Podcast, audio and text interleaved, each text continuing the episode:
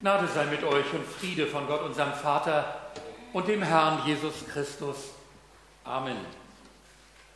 Der Predigtext steht im Brief des Paulus an die Gemeinden Rom, Kapitel 8, ab Vers 31. Ist Gott für uns? Wer kann wider uns sein? Der auch seinen eigenen Sohn nicht verschont hat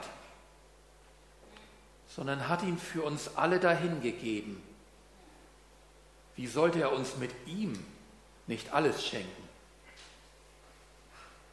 Wer will die Auserwählten Gottes beschuldigen? Gott ist hier, der gerecht macht. Wer will verdammen? Christus Jesus ist hier, der gestorben ist. Ja, mehr noch, der auferweckt ist, der zur Rechten Gottes ist und für uns eintritt. Wer will uns scheiden von der Liebe Christi? Trübsal oder Angst oder Verfolgung oder Hunger oder Blöße oder Gefahr oder Schwert? Wie geschrieben steht, um deinetwillen werden wir getötet den ganzen Tag. Wir sind geachtet wie Schlachtschafe. Aber in dem allen überwinden wir weit durch den, der uns geliebt hat.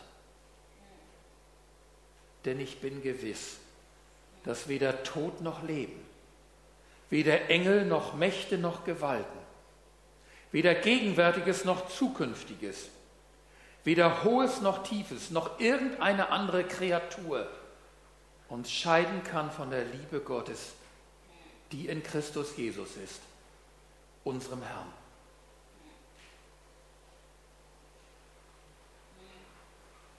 Liebe Gemeinde, wenn wir so an der Schwelle vom alten zum neuen Jahr uns Zeit zur Besinnung nehmen, steigen wohl manche Gedanken und Bilder in uns auf. Je nachdem, was uns das alte Jahr gebracht hat und was wir uns vom neuen erhoffen oder befürchten, je nachdem mögen es eher wehmütige oder hoffnungsvolle Gedanken sein. Sicher spielt auch so ein bisschen unser Alter, unsere Veranlagung eine Rolle dabei, ob wir eher dazu neigen, nach rückwärts oder nach vorn zu schauen, ob wir eher optimistisch oder sagen wir mal vorsichtig veranlagt sind. Von Befürchtung und von Hoffnung, von Altlasten und von Befreiung für die Zukunft redet Paulus hier auch in unserem Bibelabschnitt. Aber er strahlt dabei eine große Gewissheit aus. Und ich wünsche mir, dass Gott es uns schenkt, dass diese Gewissheit und Geborgenheit heute Abend auch uns ergreift. Erst bei genauerem Hinsehen habe ich bemerkt, dass Paulus auch eine ganze Reihe von Ängsten anspricht. Aber man nimmt sie fast gar nicht mehr wahr, weil neben jeder Angst bereits ihre mächtige Überwindung steht. Es ist fast so, als wenn er nur noch die Haut des erschlagenen Ungeheuers lege. Aber daneben steht der Sieger, der unseren Blick auf sich zieht. Werfen wir also ruhig noch einmal einen Blick auf Ängste, die da angesprochen sind. Ist Gott für uns? Wer kann gegen uns sein? Ich finde es unangenehm, wenn jemand etwas gegen mich hat. Das beschäftigt mich. Und wenn ich es kann, sehe ich zu, dass ich es baldmöglichst aus der Welt schaffe. Schlimmer ist es noch, wenn ich mich nicht dagegen wehren kann. Ich habe das Gefühl, meine Kollegen lehnen mich ab und ich fühle mich unterlegen. Was ich auch mache, es wird nicht besser, sondern schlimmer. Es erzeugt Angst. Wer will die Auserwählten Gottes beschuldigen? Wer will verdammen? Angeklagt sein. Eine belastende Situation. Habe ich Fehler gemacht? Habe ich vielleicht alles falsch gemacht?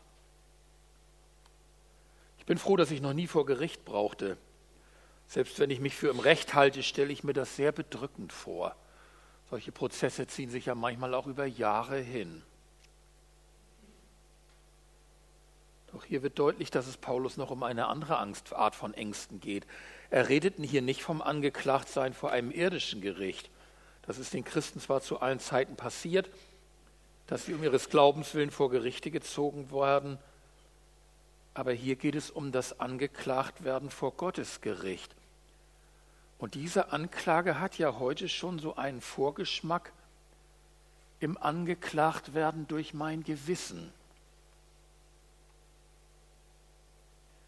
Das alte Jahr und manchmal noch viel weiter zurückliegende Jahre. Haben sie Spuren in meinem Gewissen hinterlassen? Gibt es da Altlasten, die mich drücken und mich hindern, unbeschwert über die Schwelle des neuen Jahres zu schreiten? Ein belastetes Gewissen ist ein übles Hindernis für die Zukunft. Es macht jeden Schritt schwerer und es raubt Hoffnung. Noch eine Angst sei angesprochen von allem, was da noch anklingt. Die Angst vor der Zukunft und allem, was sie mir vielleicht bringen oder auch nehmen mag. Sie klingt aber eben schon als überwundene durch die ganze zweite Hälfte unseres Abschnitts. Was wird kommen? Werde ich bestehen? Werde ich in meinem Christsein bestehen? Mit welchen Kräften und Mächten werde ich es zu tun bekommen? Die Reihe banger Fragen reißt nicht ab, wenn man sich erst einmal damit anfängt. Belassen wir es dabei. Es ist zwar gut, Ängste ehrlich anzusehen und beim Namen zu nennen, um sie so aus der Dunkelheit ans Licht zu holen. Es ist aber nicht unbedingt gut, sich in sie zu vertiefen und ihnen nachzugrübeln. Paulus vertieft sich auch nicht darein, er vertieft sich lieber in etwas anderes. Denn ich bin gewiss. Da strahlt plötzlich die Zuversicht hervor. Was ist das für eine Zuversicht und woher hat er sie?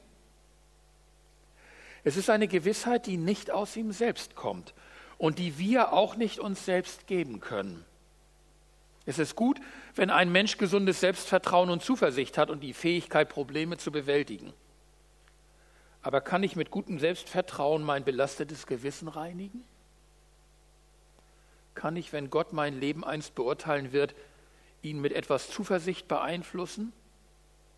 Und habe ich meine oder gar der Welt Zukunft wirklich in der Hand, weil ich gelernt habe, dieses oder jenes Problem zu lösen?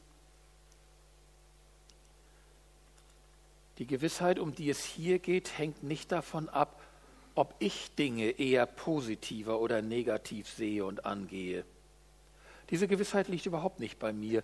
Sie liegt bei Gott und da liegt sie sicherer als bei mir. Gott ist für uns. Wer mag wider uns sein? Mögen die Kollegen gegen mich sein, wenn ich nur weiß, der Chef steht ungeteilt zu mir und stärkt mir den Rücken, dann fühlt sich das gleich ganz anders an. Mögen die Ankläger gegen mich vorbringen, was sie wollen, wenn ich nur weiß, der Richter hat für mich entschieden. Ist Gott für mich? Wer mag wider mich sein? ein gutes Motto gegen Ängste. Mit diesem Satz lohnt es sich, manches Grübeln einfach abzuwürgen. Ihr wisst ja, dass ich immer mal wieder gern das Bild von der schwarzen und der weißen Katze in uns so äh, bringe, nicht? Grübeln ist Futter für die schwarze Katze der Ängste. Sorgen sind ständiges Nachfüttern. Ist Gott für mich? Wer mag wider mich sein? Da ziehen wir der schwarzen Katze radikal den Fressnapf weg und stellen ihn der Weißen hin. Und anschließend singen wir noch ein kräftiges Glaubenslied. In dir ist Freude, in allem Leide. Oder Jesu meine Freude. Gott ist für mich. Was heißt das eigentlich? Woran wird das deutlich? Paulus sagt, Gott hat das sehr deutlich gemacht, dass er für dich ist. Er hat dir ein kostbares Geschenk seiner Liebe gegeben. Er hat dir seinen Sohn gegeben. Das Liebste, was er hat, hat er für dich hingegeben, der auch seinen eigenen Sohn nicht verschont hat, sondern hat ihn für uns alle dahingegeben. Wie sollte er uns mit ihm nicht alles schenken? Dieser Satz enthält für bibelkundige Ohren übrigens eine Anspielung. Es wird auf Abraham angespielt, der in seiner ungeteilten Liebe zu Gott sogar bereit war, seinen einzigen Sohn nicht zu verschonen, sondern ihn zu opfern. Eine erschütternde Geschichte, die uns tief beeindrucken oder auch erschrecken mag. Dass Abraham bereit war, diese Wahnsinnstat für Gott zu tun. Abraham musste es am Ende nicht tun. Gott wollte es nicht. Aber Gott hat diese Wahnsinnstat für uns getan, aus Liebe, als Jesus am Kreuz für mich starb. Und damit stoßen wir auf den Grund der Gewissheit vor. Gott hat seinen Sohn an meiner Stelle zum Sühnopfer hingestellt. Und nun mag mich verklagen, wer will, ja selbst mein eigenes Gewissen. Die Strafe, die im Gericht mir galt, ist bereits abgegolten. Ein anderer trug sie für mich. Wer will die Auserwählten Gottes beschuldigen?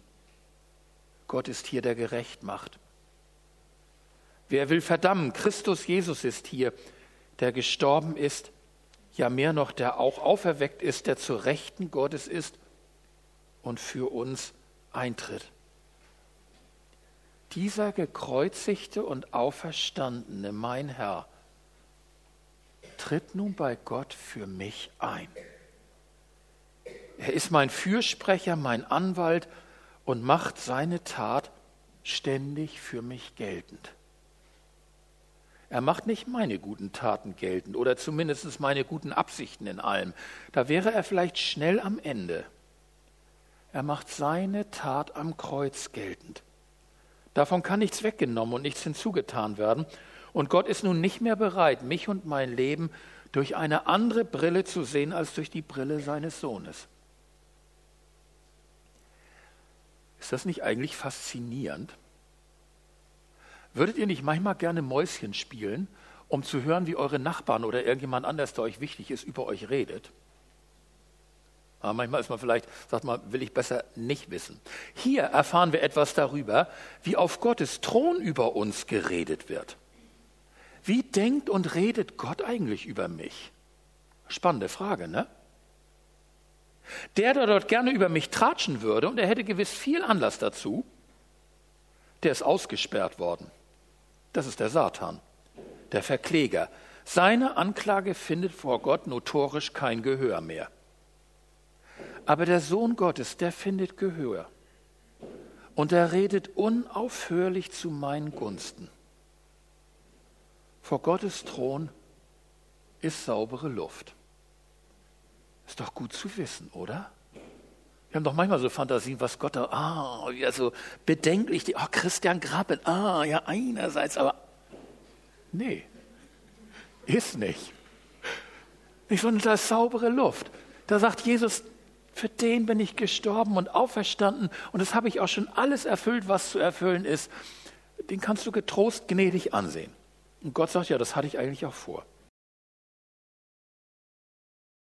Und Gott hat sich entschieden, mein Vater zu sein, der mich in seinem Sohn liebt. Das ist die Gewissheit gegen alle Angst und alles Dunkel. Und sie gilt an jedem Tag des neuen Jahres. Und sie wird, sagt Paulus, selbst noch am jüngsten Tag gelten. Amen.